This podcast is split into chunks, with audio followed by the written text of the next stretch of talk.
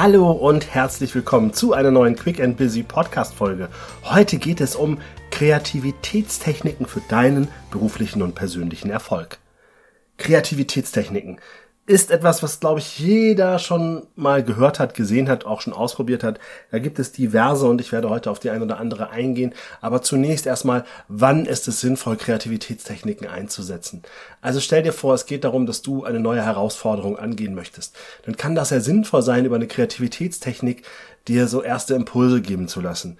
Wenn du dir zum Beispiel neue Ziele setzen möchtest oder auch ihr euch im Team bei der Arbeit überlegt, wo soll unsere Schwerpunkte für das kommende Jahr liegen, dann ist es durchaus sinnvoll, mit einer kreativen Methode an dieses ganze Thema ranzugehen. Warum? Weil wenn wir einfach nur mit unserem starren Gedankengerüst rangehen, dann sind wir meistens in unserer Box gefangen. Ne? Also dann sind wir in den Prozessen, die sowieso schon laufen und da ist dann meistens eben auch kein Platz für neue Ideen, Innovationen oder vielleicht auch mal über Lösungen, auf die man sonst nicht kommt. Dafür ist Kreativität eben notwendig. Kreativität sorgt dafür, dass wir Innovationen schaffen, dass wir neue Wege finden, dass wir Probleme, die für sehr unlösbar waren, auf einmal doch lösen können. So werden neue Dinge erfunden, so werden neue Produkte entwickelt, so werden neue Ansprachen entwickelt.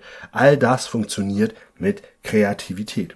Und die bekannteste Kreativitätstechnik, die ich jetzt hier bei euch platzieren möchte, ist das Thema Brainstorming.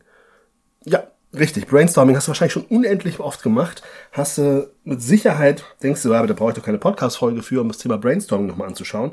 Und ich sage aus meiner Erfahrung heraus, es gibt so ein, zwei Fallstricke, die immer wieder sichtbar werden, wenn ich Gruppen dabei beobachte, wie sie Brainstormings machen.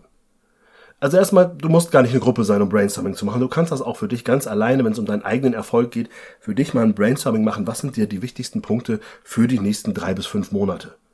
Und das ist natürlich total toll, weil dann hast du auf einmal Dinge schwarz auf weiß vor dir, die du dann im nächsten Step weiter sortieren kannst und so weiter. Aber das ist gar nicht der erste Schritt.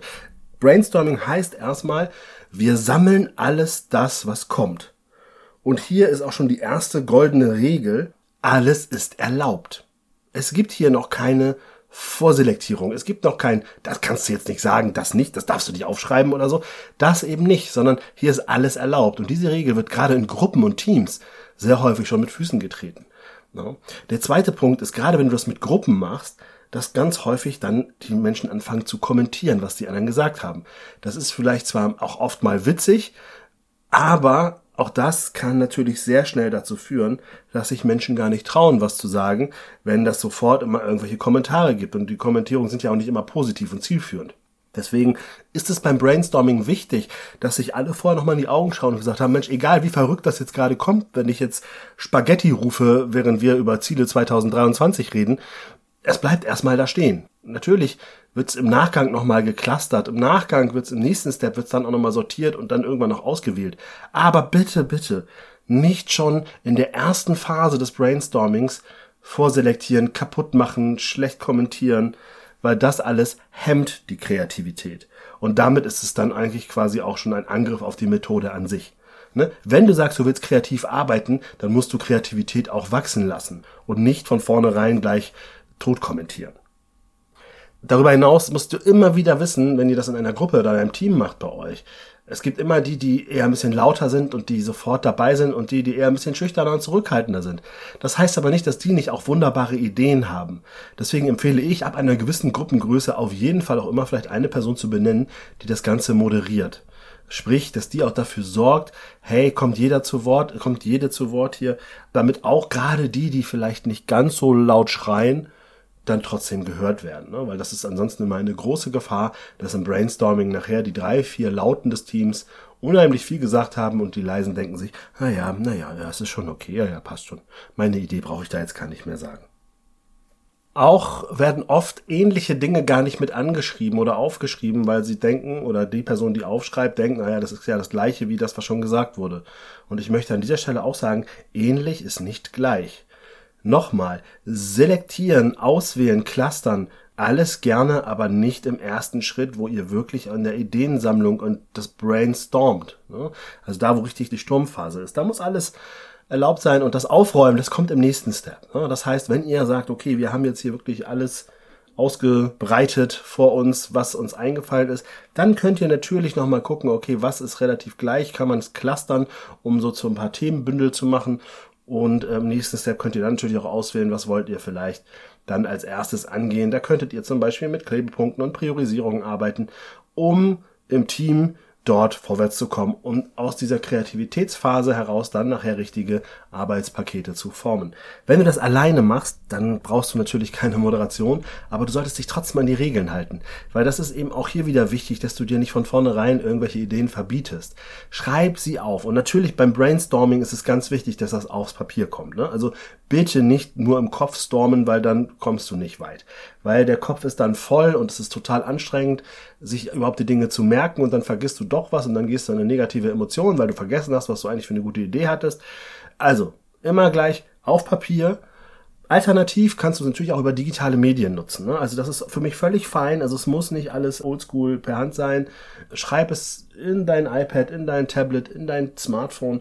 Das ist mir tatsächlich egal. Aber was mir wichtig ist, ist, dass die Ideen immer schwarz auf weiß sichtbar werden. Damit du eben nicht mehr das im Kopf haben musst, sondern das Ganze angucken kannst, weil das macht das Arbeiten dann auch leichter und im Kopf ist wieder Platz für neue Kreativität. Ich selber bin noch ein Fan von einer zweiten Kreativitätstechnik und das ist das sogenannte Mindmapping. Auch das ist wahrscheinlich vielen von euch ein Begriff, meiner Erfahrung nach allerdings nicht ganz so vielen wie das Thema Brainstorming. Das ist tatsächlich, glaube ich, nahezu jedem ein Begriff. Mindmapping ist eine Kreativitätstechnik, die die linke und rechte Gehirnhälfte gleichermaßen anspricht, denn wir malen hier quasi wie ein Baum Verästelungen zu Themen. Das heißt, jedes Oberthema kriegt einen Hauptast und wenn es ein neues Oberthema gibt, kriegt es einen weiteren Hauptast und das hat dann weitere Verzweigungen und so kannst du jedem Ast nachher Themen zuordnen und du kannst halt beliebig viele Äste ergänzen, ne? weil wenn du dir so einen Baum anguckst, dann siehst du auch, da gibt es an einem Hauptast unendlich viele kleine Äste und noch Unteräste und so kannst du tatsächlich richtig komplexe Themen in eine sehr, sehr übersichtliche Darstellung bringen. Und du hast hier halt die Möglichkeit halt auch schon diese Clusterung quasi mit reinzunehmen, die aber jederzeit beliebig erweiterbar ist. Das ist natürlich, wenn du das handschriftlich machst, nicht ganz so beliebig erweiterbar, aber hier empfehle ich, also ich arbeite da echt mit digitalen Programmen, weil das ist toll, weil da kannst du halt Äste verändern, du kannst einen Ast auch nochmal auf zu einem anderen Oberast zuordnen oder andersrum, du kannst Bildchen mit einfügen. Es ist unheimlich schön, je nachdem, was du auch für ein Typ bist. Also ich mache das regelmäßig. Ich habe das für die Weiterentwicklung meiner Firma, die habe ich auf einer Mindmap geschrieben. Produktentwicklung mache ich über eine Mindmap. Also das heißt, ich nutze Brainstorming in Kombination mit Mindmapping um Kreativität walten zu lassen, um tatsächlich auch neue Ideen zu generieren und das in deutlich kürzerer Zeit, als wenn ich mich einfach nur vor mich hinsetze und brüte. Schön ist auch, du kannst auch sowas genauso auch im Team mit einer Gruppe machen. Du kannst auch im Team eine Mindmap erstellen. Auch das führt schnell zu ganz tollen Ergebnissen und dann kannst du natürlich gucken, welche Verantwortung nachher wer im Team übernimmt, wenn du das mit mehreren Leuten machst. Also hier auch wieder eine gute Möglichkeit, Brainstorming und Mindmapping miteinander zu verbinden. Ich lade dich ein, das mal auszuprobieren, falls du es noch nicht getan hast. Es kann sein, dass es nicht deine Kreativitätstechniken sind, aber es sind zumindest schon mal zwei, auf die du jederzeit zurückgreifen kannst. Bedenke dabei aber immer die goldenen Regeln. Zum Anfang ist erstmal alles erlaubt und bitte, bitte kommentiert vor allen Dingen nicht negativ die Ideen anderer. Ansonsten komme ich gerne in einer weiteren Podcast-Folge nochmal dazu, welche weiteren Möglichkeiten du nutzen kannst, um vielleicht auch gar nicht erst in die Versuchung zu kommen, dass Leute Dinge zu schnell kommentieren. Dazu aber dann in einer anderen Folge mehr. Jetzt wünsche ich dir erstmal alles Gute und ich freue mich, wenn du nächste Woche wieder einschaltest, wenn es heißt Quick and Busy, der Podcast für deinen beruflichen und persönlichen Erfolg. Bis dahin alles Liebe, dein René.